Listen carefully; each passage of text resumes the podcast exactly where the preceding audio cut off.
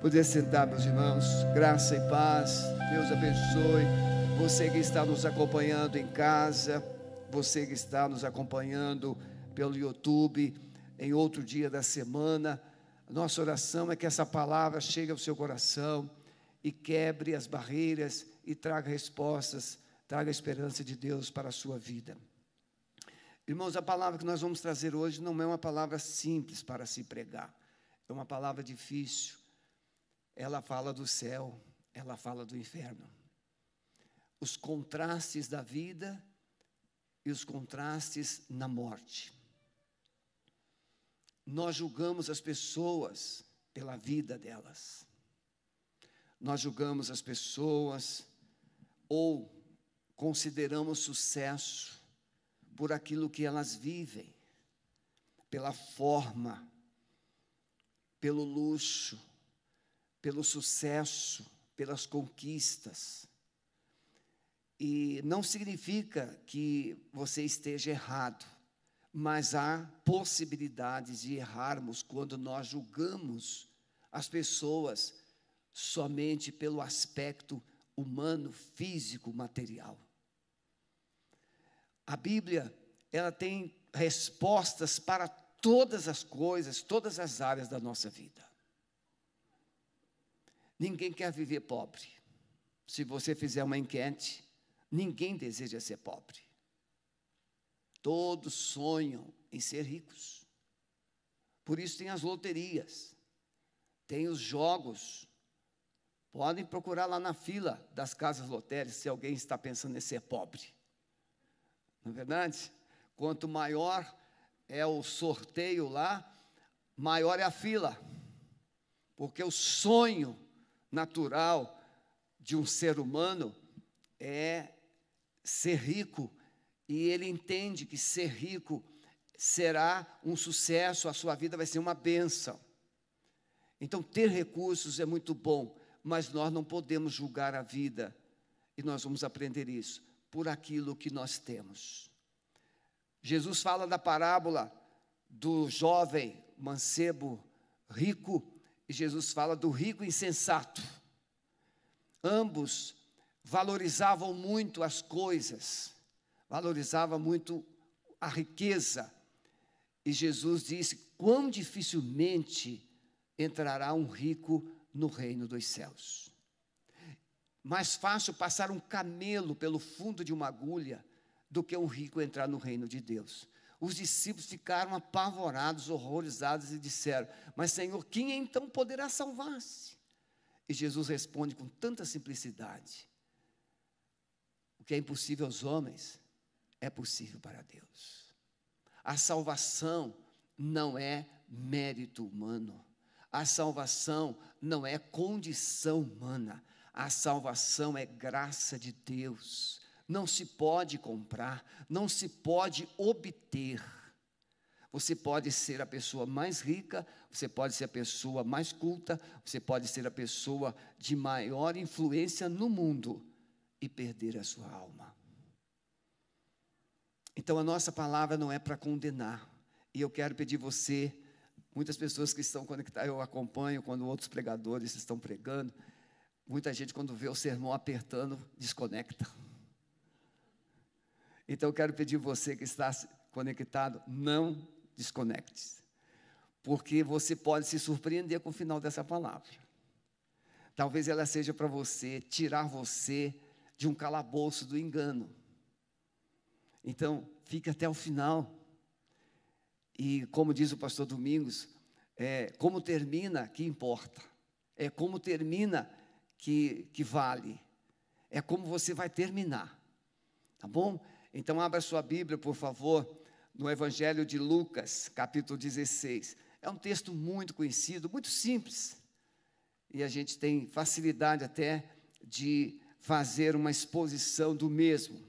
A partir do verso 19, é considerado uma parábola. Ou seja, Jesus está fazendo uma comparação. Jesus, a parábola é uma verdade que é colocada do lado é um exemplo, é um, uma, uma figura que Jesus coloca do lado, para que você possa ver e saber a verdade. Então Jesus está tomando esse quadro, colocando diante de nós, para que vejamos a verdade, a verdade da vida e a verdade da morte, a verdade do céu, a verdade do inferno, a verdade das escolhas que nós precisamos fazer. Ora, havia um homem rico e vestia-se de púrpura e de linho finíssimo e vivia. Veja, isso aqui é muito importante. Como que Lucas, Lucas é um médico, e o escritor Lucas, e ele escreve com detalhes bem significativos. E vivia todos os dias. Ele poderia só escrever aqui. E vivia regaladamente, luxuosamente. Vivia gastando, vivia uma vida de luxúria. Ele poderia só colocar assim, mas ele diz assim: e vivia todos os dias, regalada e esplendidamente. Havia também um certo mendigo chamado Lázaro, que jazia cheio de chaga, chagas à porta daquele, e desejava alimentar-se com as migalhas que caíam da mesa do rico. E os, os próprios cães vinham lamber-lhe as chagas. E aconteceu que o mendigo morreu e foi levado pelos anjos para o seio de Abraão. E morreu também o rico e foi sepultado. E no inferno ergueu os olhos, estando em tormentos, e viu ao longe Abraão e Lázaro no seu seio. E clamando, disse: Pai Abraão, essa é chamada uma oração do inferno. Pai Abraão, tem misericórdia de mim e manda Lázaro que molhe na água a ponta do seu dedo e me refresque a língua, porque estou atormentado nessa chama. Disse, porém, Abraão: Filho, lembra-te de que recebeste os teus bens em tua vida e Lázaro somente males. E agora, este é consolado e tu atormentado. E além disso, isso aqui é muito importante também. E além disso, está posto um grande abismo entre nós e vós. De sorte que os que quisessem passar daqui para vós não poderiam, nem tampouco os de lá para cá. Na eternidade não há como mudar o estado, na eternidade não há como mudar de endereço. Você morre selado, destino selado não tem como morar. Você pode fazer muitas orações, você pode fazer sacrifícios, não existe como você aqui e nem os de lá mudarem de lugar depois da morte.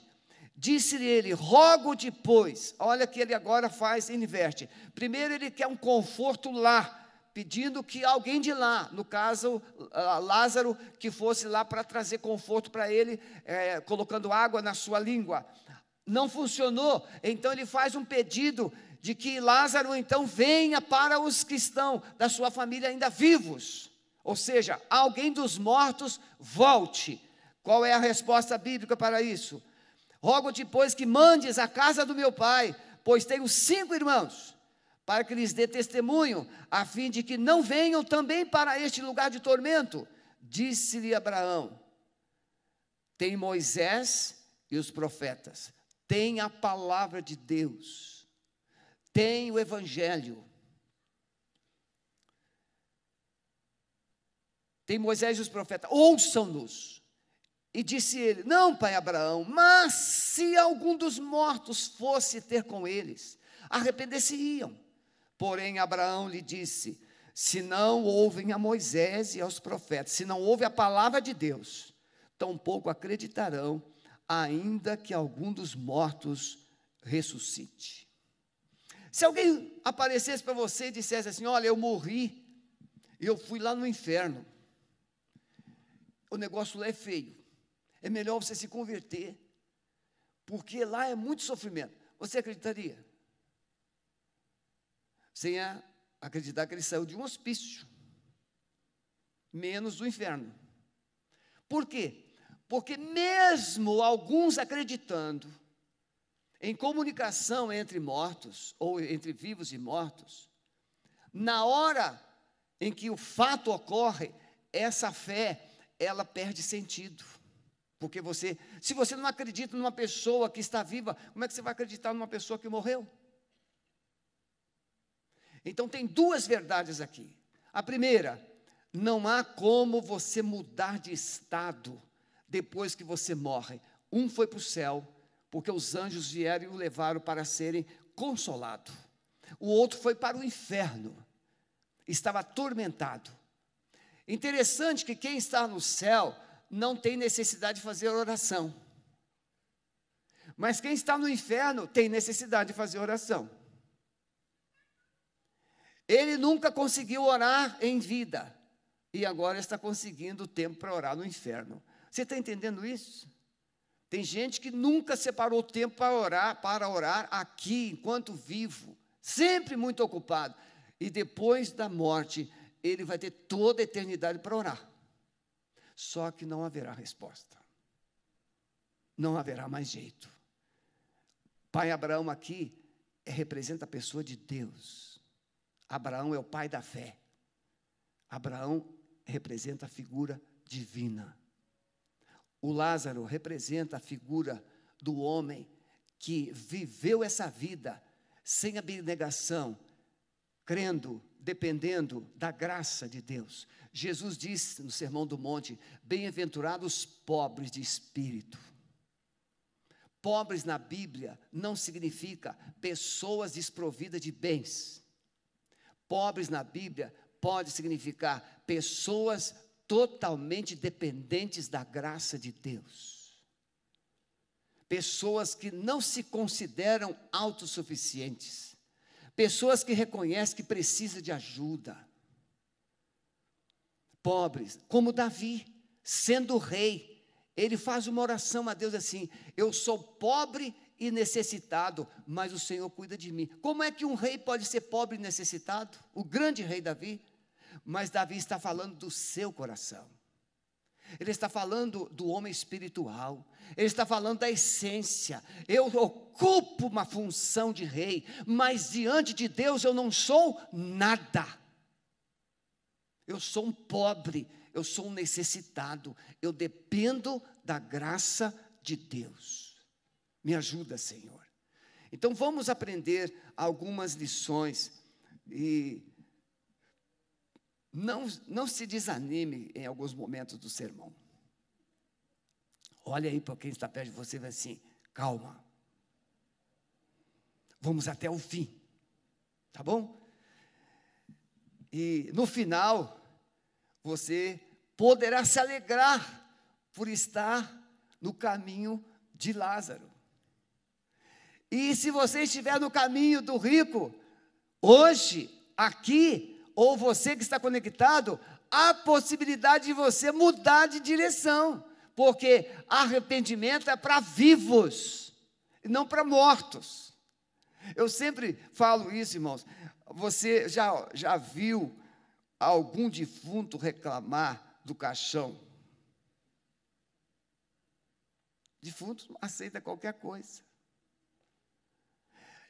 Tem gente que nunca elogiou a pessoa na vida, mas depois que morre, era uma boa pessoa, trabalhador, bom pai, valente, guerreiro. Essa pessoa precisava ter ouvido isso em vida. Defunto não reclama. Você pode colocar. Eu já fui num, num sepultamento que a mulher estava, mulher morta, estava no, na urna sem uma flor. E eu fiquei muito chocado, perguntei à família, mas o que, que houve? No pedido dela. Ela não quis flor. Ela deixou uma carta. Não quero flores no meu funeral, porque ela estava com câncer. Ela sabia que iria morrer. E então ela deixou: Não quero flores no meu funeral. Gostaria de tê-las recebida em vida. Nenhum defunto reclama. Você pode queimá-lo ou né, cremação, você pode sepultá-lo, você pode deixá-lo ao ar livre, ele não vai reclamar nada, porque o morto não tem voz, não tem vontade, ele não ouve. E nós, às vezes, queremos mudar a vida dos mortos aqui. depois que eles morrem. Não. Nós temos uma possibilidade de ajudar as pessoas a mudarem de direção enquanto elas estão conosco, amando, ensinando, advertindo, orando por elas. Então, Lucas, ele escreve é, algumas verdades que eu chamo de verdades que você precisa acreditar. Você acredita que existe vida depois da morte? Todos aqui acreditam? Tem vida? Levanta a mão. Eu acredito que existe vida depois da morte. Eu acredito. Mas que vida você pensa viver depois da morte? A Bíblia diz que há vida eterna e há condenação eterna. A vida eterna vem através de Jesus. Quando você entrega a sua vida a Jesus. E a condenação eterna é quando você vive a sua própria vida. A vida, nós aprendemos aqui que a vida passa muito rapidamente. Veja, parece que foi ontem que eu estava com 20 anos. E já estou com 66. É claro que não parece. Mas você já percebeu como que, olha, eu, eu comecei a namorar a Sueli no dia que ela fez 15 anos. Parece que foi ontem. Não passa, pastor? Rapidamente, pastor Oséias. Passa. Viu, pastor? Mesmo com máscara eu te conheço. O pastor conhece as ovelhas até mascaradas. É? A vida passa muito rapidamente. A Bíblia responde: o que é a morte? O que é a vida? O que é a vossa vida? Tiago pergunta. Ela é como um vapor que aparece por um pouco e depois desaparece. Moisés disse que ela é como um conto uma canção. Você canta, por mais linda que seja a canção, ela termina. Né, Cris? Ela termina. A música é como uma folha seca. A vida passa muito rapidamente. Quantos anos você tem? Você já percebeu quando nós vamos num funeral e a gente vê alguns vovozinhos como a gente, né? De cabelos brancos. E aí a gente fala assim, coitadinho, deve estar pensando que ele é o próximo da fila. E a gente julga pelos cabelos brancos. Só que muitos pequeninos, novos, muitos bonitões, muitas bonitonas vão primeiro. Um garotinho perguntou para o papai assim: Papai, é qual a idade da morte? E aí o pai, como responder? Pegou o filho e levou-o no cemitério. E começou a ler né, as lápides lá da, do, do, dos túmulos. E ele foi vendo que tinha gente com 80 anos, outros com 50 anos, outros com 40, e algumas crianças de meses. E o garotinho disse: Mas papai, tem gente que morreu aqui com um mês, morreu com dois anos. Aí o pai parou e falou assim: Olha para mim, a morte não tem idade. Ela chega para todos em qualquer hora, a qualquer hora. Nosso querido pastor Mauro Clementino, todo forte, E veio o Covid e o levou. A morte chega. Ela não escolhe nome, ela não respeita nome, posição, cultura, status. Ela chega para todos. Tem uma brincadeirinha, uma piadinha de morte, mas eu não vou contar para vocês, não.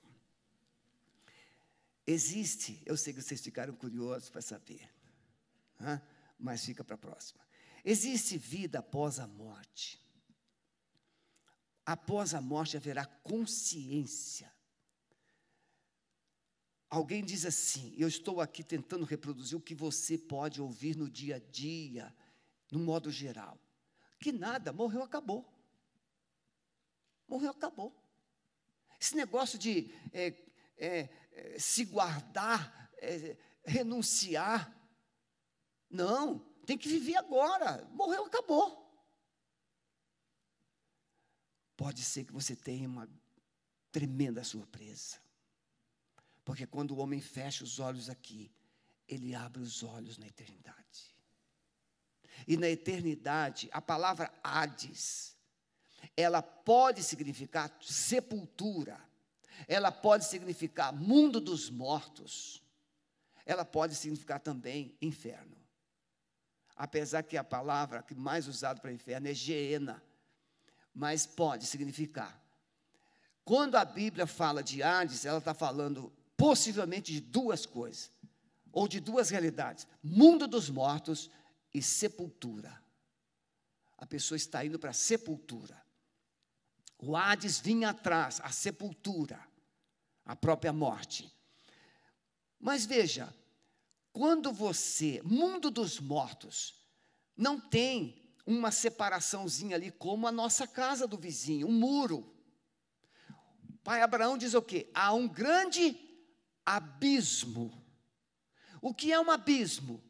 É algo que você não pode transpor. É algo muito grande. Está fora do seu da sua capacidade humana, um abismo. Existe um abismo, existe uma separação entre os que estão aqui. Eu tenho que ter essa, esse cuidado. Direita significa Deus, vida. Esquerda, espiritualmente falando, significa inferno, condenação. E assim é são os dois ladrões da cruz. O da direita se arrepende e é e o Senhor Jesus promete a ele: hoje mesmo você estará comigo no paraíso. O da esquerda fica rebelde e continua nos seus pecados e ele vai para o inferno.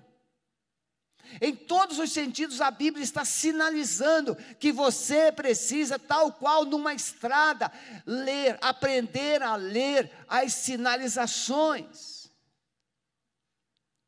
Você está numa estrada que você nunca viajou, como é que a gente faz? a gente vai com mais cautela, a gente obedece mais às sinalizações, a gente não tem conhecimento.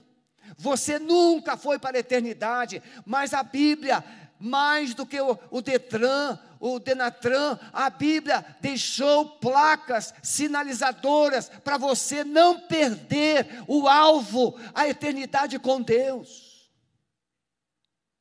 Tem até um quadro que muita gente compra e tem na sua casa um quadro de uma subida, as pessoas vão andando e de repente tem um grupo que vai por um caminho estreitinho assim para a direita. Olha como é que a gente tem para a direita e aquele caminho largo para a esquerda. Jesus faz referência disso. Porfiai por entrar pela porta estreita, porque larga é a porta e espaçoso o caminho que conduz à perdição. Mas estreita é a porta e apertado é o caminho que conduz à vida, e poucos são os que andam, entram por ele. A porta da salvação é individual, é pessoal. A porta da perdição é coletiva, ela é grande. O acesso é vasto, é concorrido. Então, nós vamos aprender algumas coisas que eu separei aqui, três pelo menos, como bom batista, né, Daniel? Três coisas. Primeiro, entender que a vida revela muitos contrastes. Você tem pessoas bem-sucedidas e tem pessoas mal-sucedidas. Você tem pessoas alegres. Gente, você já foi para um funeral e que uma pessoa não consegue deixar você chorar, é, a não ser de rir. Tem gente que até no funeral ela é muito alegre. É um perigo. Uma vez eu e Sueli fomos num velório e tinha uma irmã, mas ela era tão assim engraçada, ela contava piadas, ela contava histórias, e eu e Sueli não conseguimos parar de rir. De repente a gente foi perceber que a gente estava no velório, a gente tinha esquecido do velório. Porque tem gente que é alegre, tem gente que é, é, feliz, tem gente que tem uma autoestima elevada, tem gente que está olhando para frente, mas você encontra gente que está olhando para trás, você está encontrando gente que está triste, você está encontrando gente deprimida, você está encontrando gente com espírito de fracasso na alma. São os contrastes. Você já conversou com uma pessoa deprimida? Né, minha filhinha, você que é psicóloga, né? Gente deprimida. Você tente levar uma pessoa deprimida a acreditar que existe felicidade. É muito difícil. A não ser depois que você tira ou ajuda a vencer alguns obstáculos da sua mente, da sua alma. Aí ela começa a acreditar. São paradoxos nesta vida. Olha o texto bíblico. Havia um homem rico, vestia de púrpura, de linho finíssimo, e vivia todos os dias. Esse homem não tinha uma agenda fácil.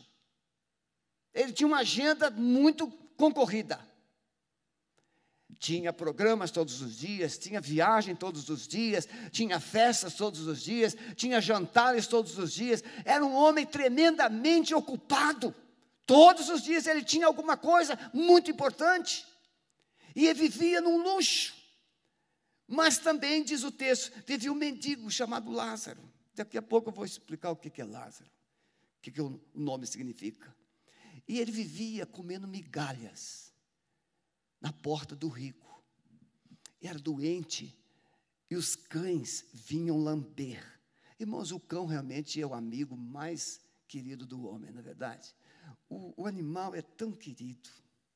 Você pode ver, tem mendigos que tem um montão de cachorros junto dele. O cachorro fica aquecendo ele de noite. O cão realmente é um animal muito especial que Deus fez. Eu já tive, não quero ter mais não, dá muito trabalho. Encontramos, lá no Parque Barigui eu fico assim, meio em crise. Algumas mulheres agora não tem mais o carrinho do bebê, tem um carrinho do cachorrinho. Às vezes dá vontade de chorar. O carrinho.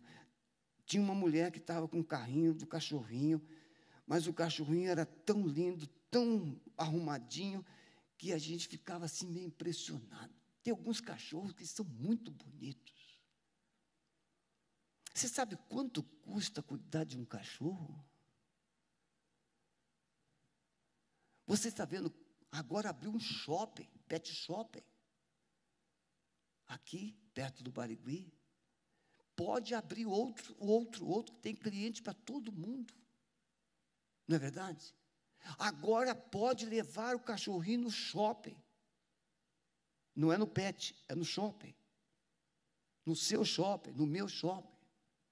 No shopping, Parque Barigui aqui, agora pode andar com um cachorro dentro do shopping. Você já imaginou? Eu tive aqui na igreja uma família, um casal, que a mulher gostava tanto do cachorro e trouxe o cachorro para o culto. Os membros mais antigos talvez sabem do que eu estou falando. Irmãos, e aí eu falei com ela, você não pode entrar com cachorro.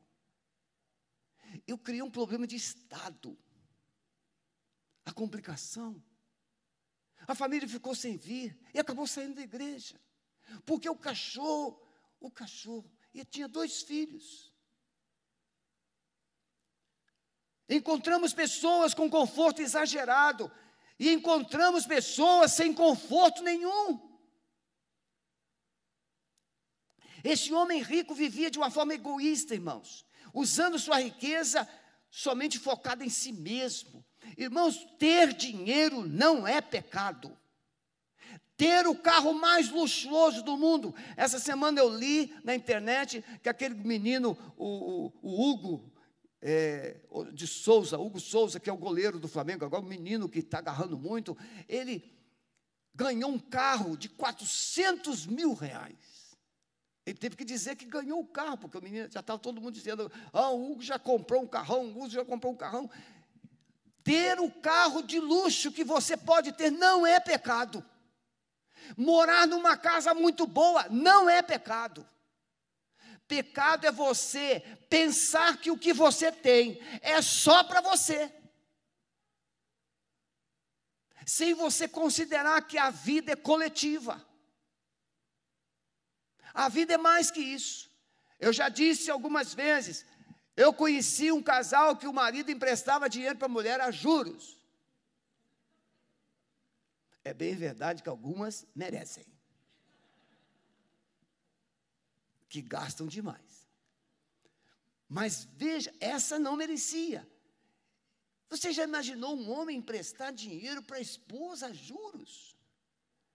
Ele tinha que levar um couro. Um couro bom. Por quê? Quem é que cuida dele? Você já imaginou se o marido tivesse que pagar a esposa por tudo que ela faz? E o miserável ainda diz assim: ela não trabalha. Não, você não faz isso, não é verdade? Você não faz isso. A minha esposa não trabalha. Como assim? Quem é que cuida da sua família? Quem é que cuida da sua casa? Não, tem um fantasma lá. Não é verdade? Porque a mulher, além de trabalhar fora, muitas vezes, ela tem que trabalhar dentro. Alguns homens são muito bons. Porque alguns homens conhecem a estrutura da família, participa do processo, lava a louça, ajuda a trocar uma fralda. Mas não são todos. A mulher, ela tem que ser igual o povo. Fazer cinco tarefas, enquanto o homem faz uma tarefa. Esse homem vivia só nele, tudo era felicidade, você já viu? Tudo era prazer, tudo era alegria. Ele vivia com aquela roupa brilhante, ele vivia com o cabelo cheio de gel. Eu ia falar brilhantina. Do meu tempo era brilhantina. Aquele gel. O cabelo chega, estava escorrendo de tanto gel. Todo bonitinho, arrumadinho. E ele era a estrela. Havia muito luxo, muito conforto. Vivia celebrando, irmãos, e o que a Bíblia diz? Vivia celebrando a vida sem considerar a eternidade. Você sabe que eu estou dizendo a verdade. Pessoas que são capazes de passar por outras pessoas sem enxergar. E quando percebem outras pessoas, fazem questão de ignorar. Isso não é vida. Vamos imaginar. Você já imaginou uma pessoa que tem muito dinheiro? Se ela pensasse em ajudar proporcionalmente ao que ela tem, àqueles que nada têm? Nós passamos em algumas propriedades quando nós vamos viajar, e você passa por fazendas, fazendas, fazendas, fazendas, fazendas, plantações, muita terra. E algumas pessoas morando na beira do rio, morando debaixo da ponte. Ah, pastor, mas elas escolheram. Pode ser verdade. Pode ser verdade mas nós poderíamos. Eu lembro quando o Manuel, o Manuel, ele se converteu aqui, o seu Sérgio Damiani ficou um mês levando uma, o seu Sérgio e a dona Nara levando a comida lá, eles moravam aqui, um grupo de moradores de rua aqui perto da Parada da Anchieta, e o seu Sérgio ficou levando cobertores, edredom, e ficava, passava uma hora por dia conversando com eles, levava marmitinha, levava comida, e um, depois de uns 30 dias fazendo isso, ele falou assim: Olha, você, eu sou da Igreja Batista ali, o dia que vocês quiserem, apareçam lá. No dia que eles vieram, o seu Sérgio nem estava no culto. Eles vieram, os três, mas vieram mamados. Os três mamados. E naquele culto eu preguei sobre o poder do sobrenatural de Deus. E eu falando com aquele entusiasmo, assim, Jesus pode mudar a sua vida. Aí levantou um e foi até a frente falou, eu quero saber se Jesus pode fazer isso comigo. Falar é fácil. Irmãos, os três foram à frente, mas bichinhos fediam. Naquele mesmo culto, eles foram tomados. Irmãos da igreja os pegaram, deram um banho neles. Nós tínhamos ação social, isso no tempo antigo ainda.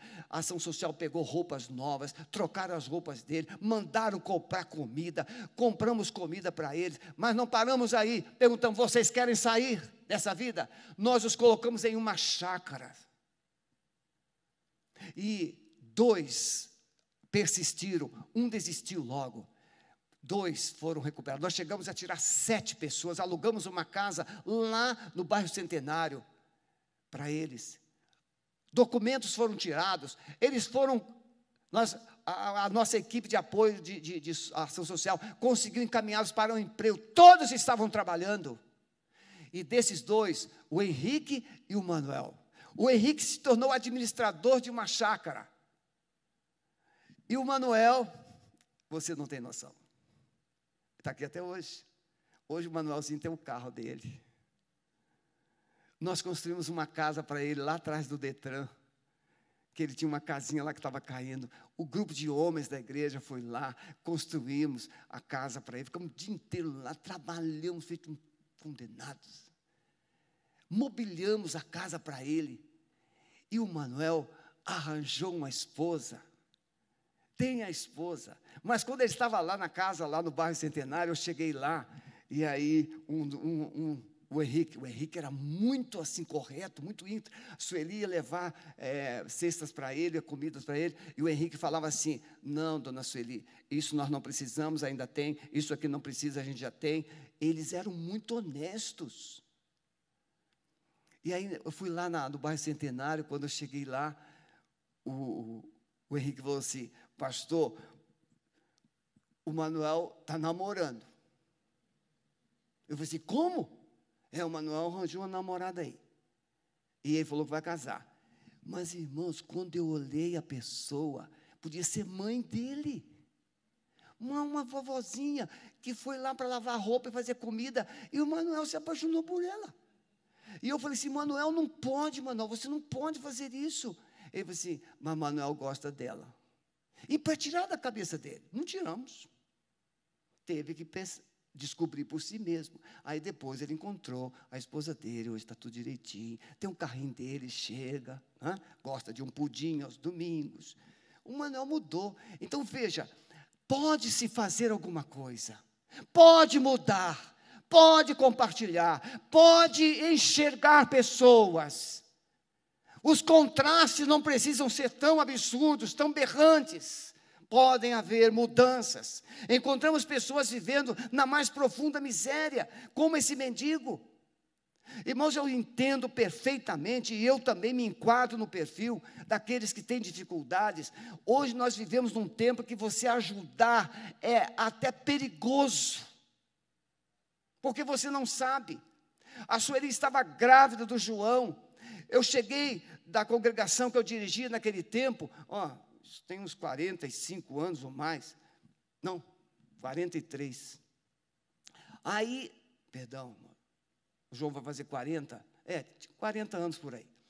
O, o, eu cheguei em casa e tinha um camarada no portão, leproso, todo cheio de feridas. Irmãos, a Sueli, eu dirigia uma congregação muito longe e a Sueli, às vezes, não podia ir e ela ficava na casa da mãe dela. Eu levei aquele camarada para dentro da minha casa, dei um banho nele, dei roupa para ele, coloquei na nossa mesa, coloquei comida. Pensei, antes de você comer, vamos orar, vamos falar a palavra de Deus. Falei de Jesus para ele, preguei o evangelho para ele. Irmãos, o meu banheiro ficou fedendo mais de uma semana. Por mais produto que a gente passasse, o banheiro ficou fedendo mais de uma semana. Mas nós fizemos. Mas quem era aquela pessoa? Não sei. Todo o dinheiro que eu tinha no bolso eu dei para ele. O que, que aconteceu, pastor? Não sei. Nunca mais o vi. Mas e se fosse um anjo? Que Deus tenha mandado para fazer uma prova comigo. Porque a Bíblia diz que muitos hospedaram anjos sem saber. Você não sabe quem Deus coloca no seu caminho. Os contrastes. Você pode julgar uma pessoa pela aparência. No Rio de Janeiro, você não tem noção o que é pastorear, a quantidade de pessoas que chegam pedindo, camarada que diz que saiu do, do presídio, que matou, aconteceu, para te extorquir. Você enfrenta situações das mais difíceis. Eu sei que isso é difícil. Ajudar hoje as pessoas. Vivemos num mundo ingrato, mas nós não podemos simplesmente fazer de conta que não existe. Lázaro era mendigo, vivia faminto à porta do rico, estava doente e cheio de feridas, tinha os cães como amigos. Olha o contraste. Eu pergunto, irmãos, noites inteiras celebrando uma festa, e o outro, noites inteiras se coçando das suas feridas, noites inteiras de solidão, noites inteiras que os mendigos disseram para mim, pastor, a gente bebe por dois motivos pelo menos. Primeiro, para a, a bebida serve de cobertor. Quando a gente bebe, a gente não sente frio. E a fome é esquecida. Segundo motivo, a gente bebe para esquecer. Esquecer o que a gente deixou para trás. Nós fizemos uma pesquisa em Duque de Caxias, no Rio de Janeiro. Encontramos um homem, mendigo, morador de rua. E eu falei assim: Mas como é que o senhor chegou assim na rua? Ele disse: Eu comecei a beber eu acabei perdendo o emprego. Perdendo o emprego, eu perdi minha família, perdi meu casamento, perdi o respeito dos meus filhos, e eu não tinha mais coragem de viver. Então hoje eu moro na rua, mas um homem excelente profissional. Nós conhecemos um ex-diretor da Souza Cruz, que começou a beber, depois se envolveu nas drogas, perdeu o emprego, perdeu a família, perdeu tudo e começou a comer restos de comida nas portas dos restaurantes. Esse homem o testemunho na empresa que eu trabalhava antes de eu começar a pastorear. Os contrastes da vida. Aquele homem rico passou muitas noites celebrando, mas aquele homem pobre passou muitas vezes, muitas noites chorando a sua solidão, a sua dor. São os contrastes. Em segundo lugar, meus irmãos, precisamos considerar a triste realidade da morte. Ela chega. Pastor, quando ela chega? Não sei. Eu falei hoje pela manhã, quando é que Jesus vai voltar? Quem sabe aqui quando é que Jesus vai voltar? Não sabe. Mas o que é que a gente precisa fazer? Nós precisamos nos, pre, nos preparar. Você não precisa saber o dia da sua morte, você precisa estar pronto para ela. Mas, pastor, como é que eu me preparo para a morte? Tendo vida eterna, tendo Jesus. Porque Jesus disse: Eu sou a ressurreição e a vida. Quem crê em mim, ainda que morra, viverá. Então, se você tem Jesus, se você crê em Jesus, se você tem fé em Jesus, você tem vida eterna. A morte pode chegar, pode levar o seu corpo, mas você terá como Lázaro, sendo levado para o seio de Abraão. Consolo, paz, esperança, salvação. Então, eu não preciso saber do dia da morte. Eu preciso saber o dia da vida. Porque nós temos muitos mortos vivos andando por aí. Todo funeral revela esses contrastes. Quando você vê filmes americanos, aquelas bandas tocando, aquelas orquestras tocando, carros e mais carros desfilando. E a cultura americana é bem engraçada. A pessoa vai lá no funeral, depois vai não é, para um banquete. Se fizesse aqui no Brasil, talvez os, os velórios fossem mais concorridos. Mas não é o nosso caso. Todo funeral tem os seus contrastes. A vida deste homem rico não faz referência da fé. O texto não diz que esse homem tinha fé. O texto não diz que esse homem tinha relacionamento com Deus. O texto não diz que esse homem tinha nem família, o texto diz depois da morte, que ele vai citar que ele tem cinco irmãos. Mas antes não. O texto não faz. Era um homem muito ocupado, envolvido. Lázaro, apesar de ser pobre, o texto diz que após a morte, os anjos vêm. Irmãos, tem muita gente sendo visitado por espíritos de morte enquanto estão vivos. Tem muita gente tendo visão, preste atenção, você que está em casa. e nós que estamos aqui. Tem muita gente vendo vultos, tem muita gente ouvindo vozes. Na cultura artística, na cultura folclórica brasileira, existe é, o mundo espiritual, mundo religioso, que envolve anjos, espíritos, Deus, tudo que fala em Deus é bom. E o, e o resto, e tem o mundo empírico, o mundo das experiências. E tem entre esses dois mundos, tal qual Halloween, que foi ontem. Na cultura de Halloween, o que, que diz? No dia 31, meia-noite, é o encontro dos dois mundos: o mundo dos vivos e o mundo dos mortos. Os mortos voltam para se vingar dos vivos. Por isso que os vivos na cultura celta faziam o quê? Se vestiam de preto, acendiam fogueiras para espantar os maus espíritos, mas colocavam oferenda nas portas da casa e uma guirlanda, uma coroa na porta. Aquela coroa, aquela guirlanda na porta da casa, você pode pesquisar, só se tem guirlanda na, em cima de caixão. Aquela guirlanda, culturalmente falando, é boas-vindas ao mundo dos mortos. E quando ele colocava, eles colocavam as comidas nas portas, é para apaziguar os espíritos dos mortos que voltavam para se vingar. E eles usavam então máscaras para confundir os espíritos mortos que voltavam. Há uma crença que tem vida, que os mortos, mas irmãos, totalmente deturpado.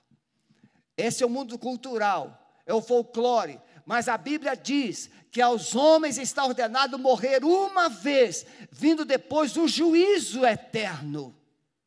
Você não vai morrer duas vezes, três vezes, dez vezes, vinte vezes, não. Você vai morrer uma vez, e depois dessa morte, você vai para um julgamento de Deus e você vai receber ou vida ou morte.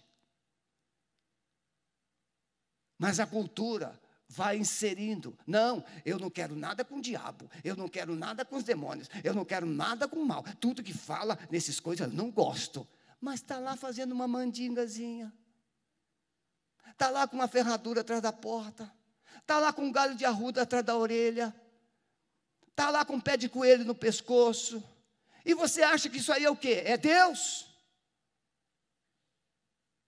Com todo respeito, você acha que isso é Deus? Aonde você encontra isso na fé cristã? Mas as pessoas acreditam.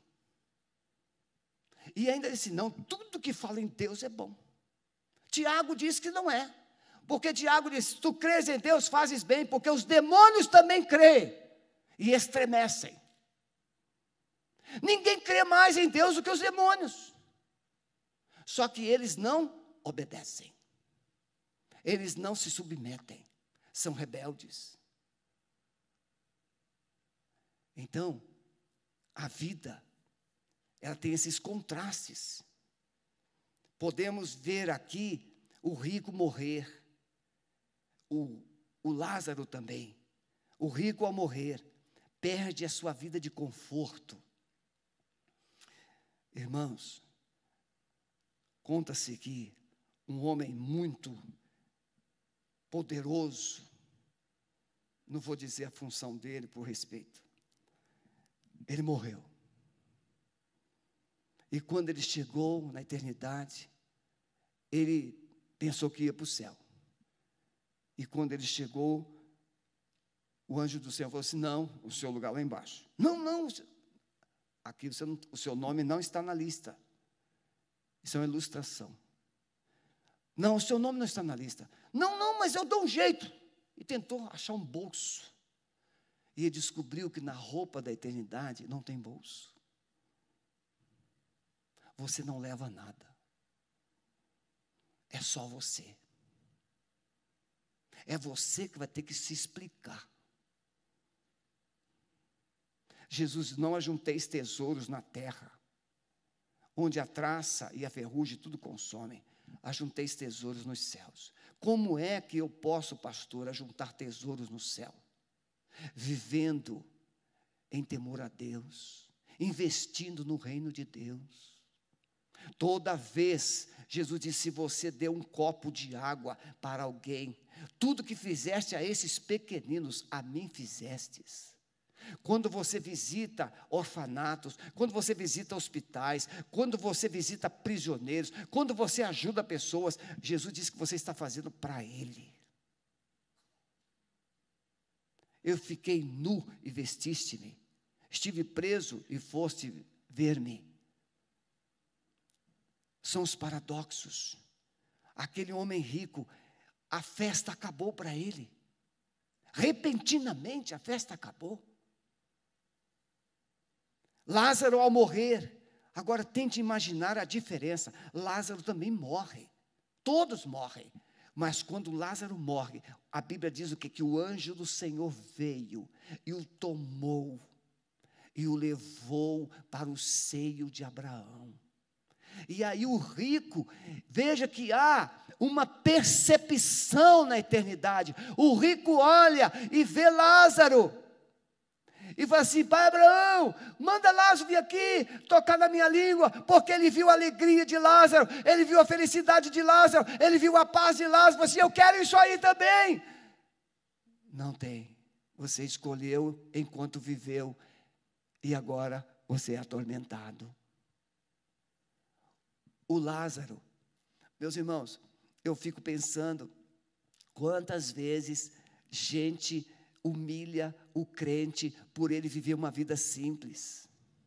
Quantas pessoas humilham o crente por, si, por abstinências de certas práticas. Esse, esse, pessoal não vive. É um bando de, de idiotas. Olha só, a vida está aí e não vive. Quanta, quantas humilhações, quanta zombaria, quantas críticas.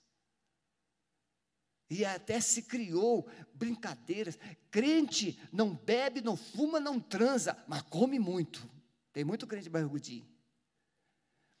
Mas são brincadeiras para mostrar que o crente não vive. Não.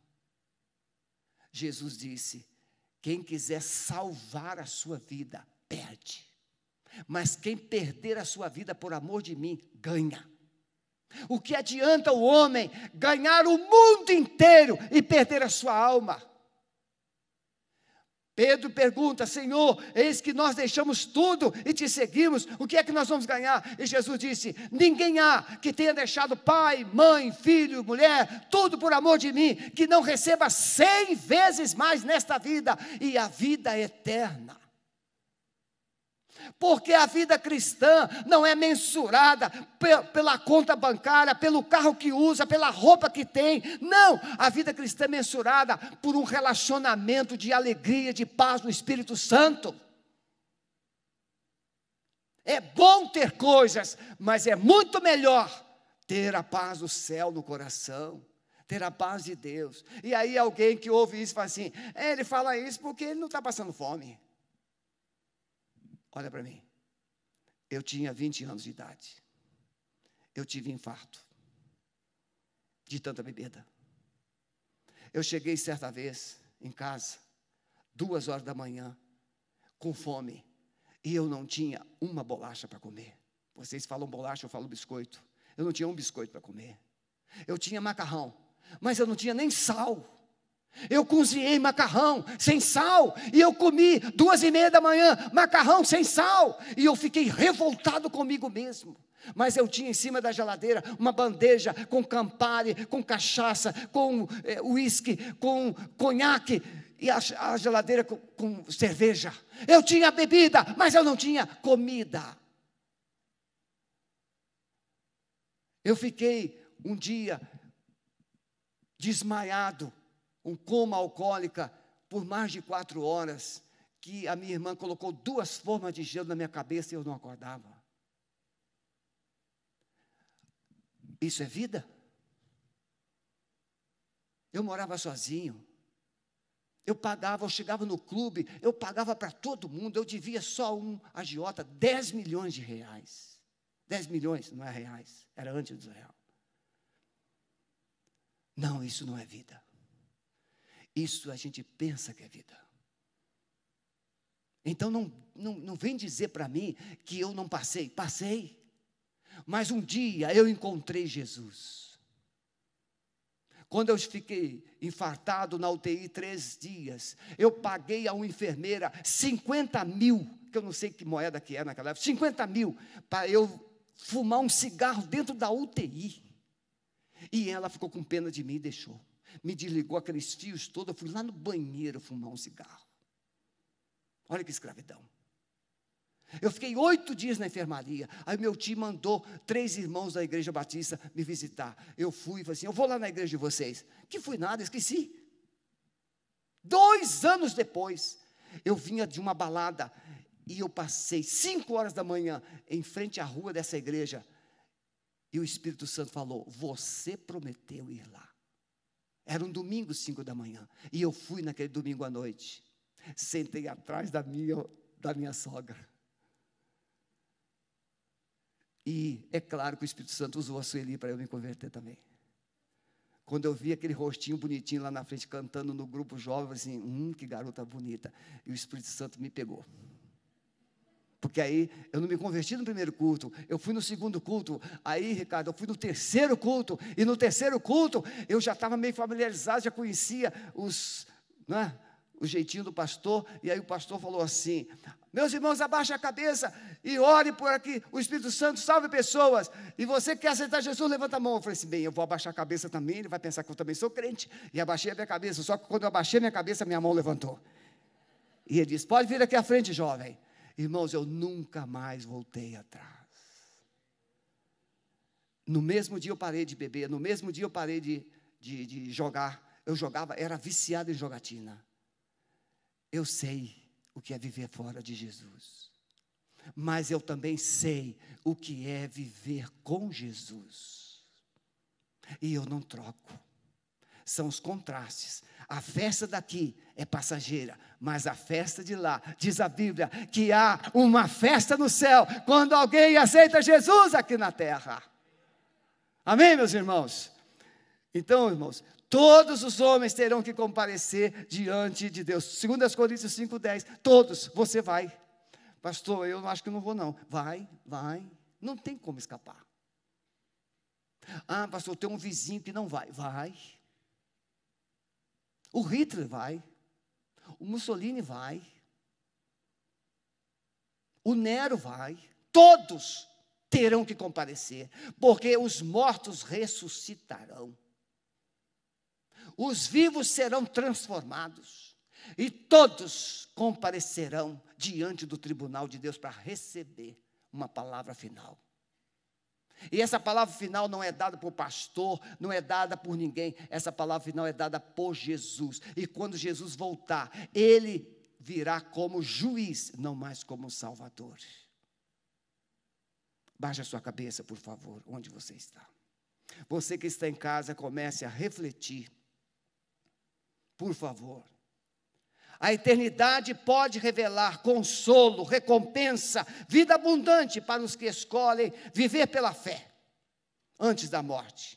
Assim como a morte, existe também dois destinos. Aqui na terra tem dois senhores. O nome Lázaro significa Deus é meu auxílio. Você hoje pode dizer para Jesus: Senhor, eu sou um Lázaro a minha vida é uma pobreza.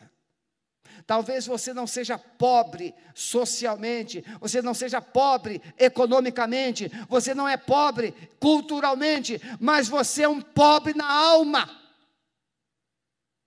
Você está com a sua vida destroçada, sua vida falida, sem esperança, sem expectativa, nada funciona. E hoje Jesus está chamando você para ser consolado, ser transformado. A eternidade revelará muitas surpresas, mas você não precisará, não precisa ser surpreendido pela eternidade. Você pode se encontrar aqui. Você crê que há um inferno? Você crê que há um céu? A escolha é sua. Há um hino do cantor cristão que nós cantamos. Meu amigo, hoje tu tens a escolha. Vida ou morte, qual vais aceitar? Amanhã pode ser muito tarde, mas hoje Cristo quer te libertar. Deus está te chamando para a vida. Posição de um homem aqui na terra não garante privilégio na eternidade. Morte é real, vai chegar. Após a morte, você só tem dois destinos: ou você vai para o céu, ou você vai para o inferno. Se você escolhe Jesus, você é consolado. Mas se você não escolhe Jesus, você é atormentado. Qual a sua escolha? A Bíblia não engana ninguém. A Bíblia diz: Eis que coloco diante de ti a bênção e a maldição, a vida e a morte. Escolhei, pois, a bênção, a vida e vivei. O que você quer escolher? Você pode dizer, não, ainda está cedo, ainda tem coisas para resolver. Você não sabe. Você gostaria hoje de entregar sua vida a Jesus? Ter esperança da vida eterna. Ter o perdão dos seus pecados. Ter o seu nome selado no livro da vida. Se você crê, crê nisso, coloque no chat.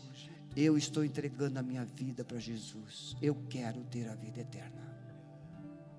E você que está aqui presente, se você entendeu esses contrastes e a importância de uma decisão, eu quero ter, pastor, a vida eterna. Eu quero entregar minha vida a Jesus. Fique em pé onde você está. Eu quero orar por você. Pode ficar em pé, em nome de Jesus. Eu quero ter a vida eterna.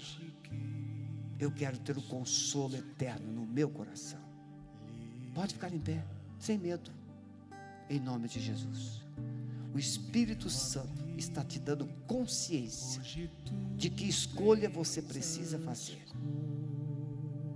Vamos cantar este cântico e você vai poder ficar em pé. Eu quero ter a vida eterna em Jesus. Nós vamos encerrar mas eu não posso deixar de dar a você essa oportunidade de crer, de entregar sua vida a Jesus. Se você ainda não tem certeza da sua salvação, você precisa recebê-la hoje. Como é que você recebe a salvação? Não é a igreja não pode te dar salvação. Quem te dá salvação é Jesus. E a única forma de você ter salvação é recebendo Jesus como seu Salvador. Eu sei que você sabe que Ele é o Salvador, mas você ainda não se entregou a Ele.